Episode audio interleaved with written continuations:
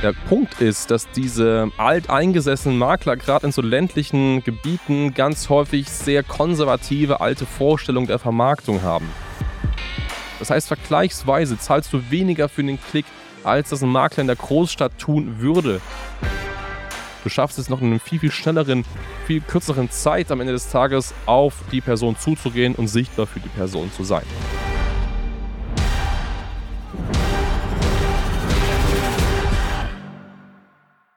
Immobilien verkaufen in ländlichen Regionen. Wie du als Immobilienmakler Immobilienkäufer findest, ja, auf dem Land. Das heißt, in eher dünn besiedelten Regionen. Darum geht es in dem heutigen Podcast, in dem heutigen Video. Wir werden das auf beiden Plattformen veröffentlichen. Und ähm, ja, eine super, super spannende Frage, weil es gibt ja so ein bisschen diesen Trugschluss, ja, okay, dicht besiedelte Gebiete, wo viele Personen leben, da sind auch viele Makler, da ist viel Potenzial. Ähm, da funktioniert das sehr, sehr gut. Aber was ist denn, ja, in ländlichen Regionen, wo vielleicht nicht so viele potenzielle Eigentümer oder Käufer sind? Wollen Leute überhaupt auf dem Land kaufen? Und wenn ja, sind das ja wahrscheinlich eher Eigennutzer, gar nicht so Kapitalanleger. Alles so Themen. Und ähm, genau darum geht es in der ähm, heutigen Video, in der heutigen Folge, nämlich, ob das Sinn macht, ob man auf dem Land auch gut Immobilienkäufer akquirieren kann. Und zu Beginn schon mal eine gute Botschaft, denn wenn du aktuell das Gefühl hast, hey, es gibt da gar nicht so viel Potenzial in Form von Konkurrenz, das heißt, dass gar nicht so viele Makler vielleicht da sind oder vielleicht gibt es ein paar Makler, aber du hast das Gefühl, hey, die sind die Nummer eins, die sind die Platzhirsche, die machen das hier schon seit 100 Jahren, mehreren Generationen sind die schon so aktiv. Und wenn jemand kaufen möchte, dann geht der so oder so zu dem, und das hat er schon immer gemacht.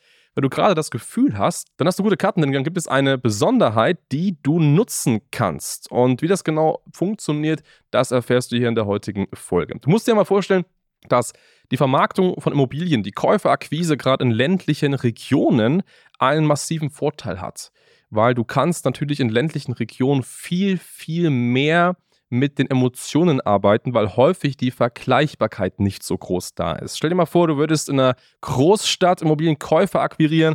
Ein Käufer kann sich aussuchen, nimmt der Apartment A, Apartment B, wo ist die Rendite besser, ist vielleicht die Straße daneben ein bisschen besser, hat die eine höhere Entwicklungsquote, wie auch immer.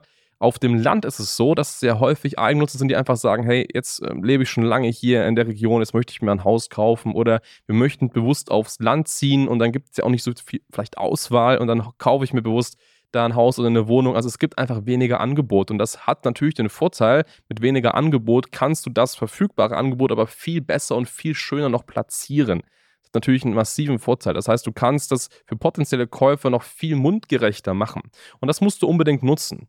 Ist natürlich immer diese Sache, ja, es gibt ja schon diese bestehenden Makler und die machen das ja schon sehr, sehr lange und ähm, das sehen wir natürlich auch, aber der, der, der Punkt ist, dass diese Makler, die alteingesessenen Makler, gerade in so ländlichen Gebieten ganz häufig sehr konservative alte Vorstellungen der Vermarktung haben. Das heißt, sie machen das häufig so, wie sie es schon immer gemacht haben. Und wenn sie schon immer Zeitungsannoncen gemacht haben, dann werden die das eben auch weiterhin machen. Das heißt, ähm, nicht alle, aber zu über 90 Prozent ist es schon so, dass man sich da eher weniger neuen, modernen Möglichkeiten, Medien zuwendet. Das heißt, man macht das, was man eben schon immer gemacht hat. Und das mag vielleicht auch noch funktionieren, aber es gibt viele, viele wunderbare Beispiele, dass es äh, einen anderen Weg gibt, der noch viel, viel besser funktioniert. Und obviously äh, ist dieser Weg äh, Digitalisierung, ist dieser Weg äh, Online-Marketing. Warum ist das so? Naja, du musst dir vorstellen, dass ähm, gerade in solchen dünn besiedelten Gegenden ähm, die Personen, die da leben und die sich für Immobilien interessieren, grundsätzlich weniger Werbung erhalten.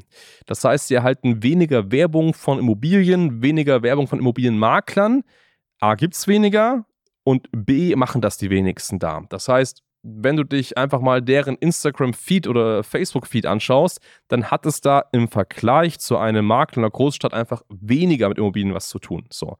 Hat für dich massiven Vorteil, weil du natürlich dadurch dich gar nicht so abgrenzend differenzieren musst von der Masse, sondern du kannst ganz einfach ja schon relativ simpel auf den Schirm der Person kommen. Mit relativ simpel meine ich auch mit relativ wenig Werbeaufwand, sehr schnell diese Person direkt generieren oder auf dem Schirm der Person auftauchen.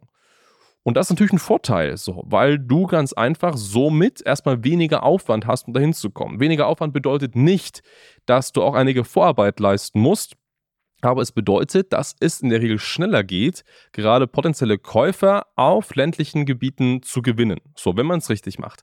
Richtig macht man es dann, wenn du an der, am ersten Schritt eine Sache beachtest und das ist auch hier natürlich die Research. Das heißt, du musst dich intensiv mit deiner Region beschäftigen.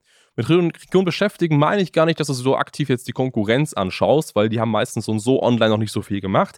Schau dir mal konkret an, wer sind deine potenziellen Käufer.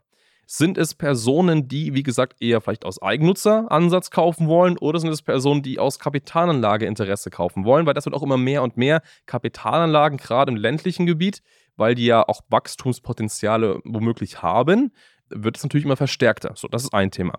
Ähm, ein weiteres Thema ist, gerade in der Research zu schauen, wenn es Eigennutzer sind, was sind denn Ansätze, warum Personen dahin ziehen wollen? Also sind es vielleicht ähm, Personen, die jetzt in die Rente gehen und sagen, hey, jetzt zur Rente holen wir uns auf dem Land ein gemeinsames kleines Bungalow, dann muss natürlich deine Werbung auch genau für diese Zielgruppe hergerichtet sein. Also wenn du dann beispielsweise Bilder des Objektes machst, und du bemühst dich vielleicht sogar, das mit Homestaging zu unterstützen, dann sollten da jetzt nicht die, die abgespaceden Möbel drin stehen, dann sollten da vielleicht ein bisschen konservative, ruhigere Möbel drin stehen, vielleicht ein paar äh, Farben auch sein. Das heißt nicht so weiß, grau, schwarz, sondern vielleicht auch ein paar Rottöne. Ne? Also es ist einfach wichtig, dass natürlich die Immobilie dann einfach auch für die Zielgruppe gut präsentiert ist. So.